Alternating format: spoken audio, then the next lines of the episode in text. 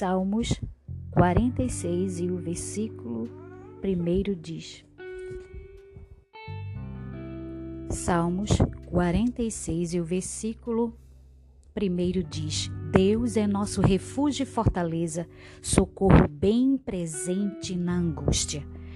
Eu tenho certeza que você que está nos ouvindo já ouviu esse salmo alguma vez e já leu ele muitas vezes na sua casa, pois eu tenho esse salmo como algo de referência para a minha vida e o meu testemunho de vida, pois eu levo ele dentro do meu coração gravado, porque ele traz como título de fé perfeita em Deus.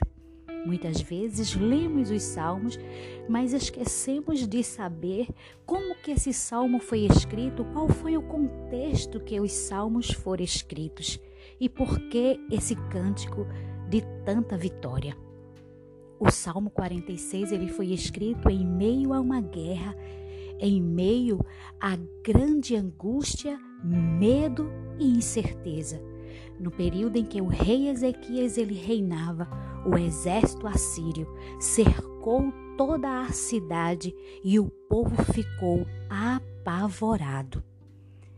Eu não sei como é que você está neste momento, você não sabe como é que eu estou neste momento, o que é que me cerca, o que é que tem me causado tantos medos? O que é que tem te causado tantos medos? Às vezes olhamos para as pessoas e não sabemos o que é que está cercando aquela pessoa e trazendo medo.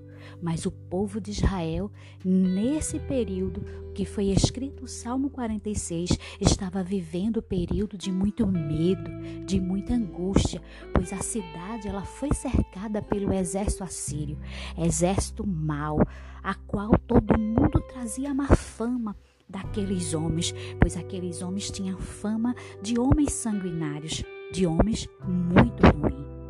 Mas o rei Ezequias orou ao Senhor. O rei Ezequias se angustiou muito, teve medo, mas ele orou ao Senhor. E eu quero dizer para você que reforço do céu chegou. O mesmo Salmo 46 nos diz, o versículo 10: Aquietai-vos e sabei que Ele é Deus. Deus, Ele mandou reforço quando o rei Ezequias orou. O reforço chegou naquele lugar, pois Ezequias olhava para a sua capacidade e ele não via como vencer esta peleja, vencer esta guerra. A palavra de Deus também nos diz: nesta guerra não tereis que pelejar parai e estás de pé e vede o grande livramento do Senhor. Aleluia! O Senhor é livramento. O Senhor é livramento.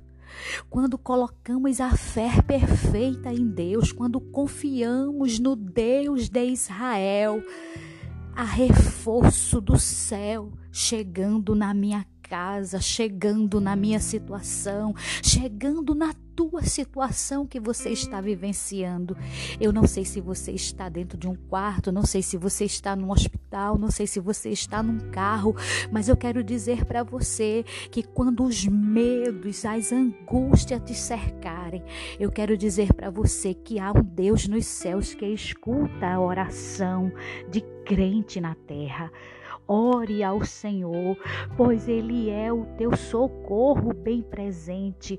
Ele é o Deus presente na hora da angústia.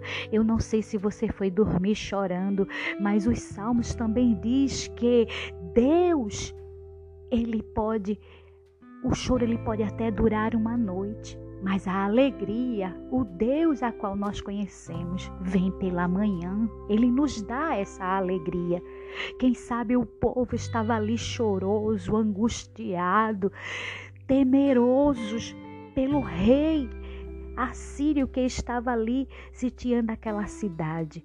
Mas o povo não desistiu. Não desistiu. O rei Ezequias buscou ao Deus dos céus. E o Deus que estava no meio deles começou a agir.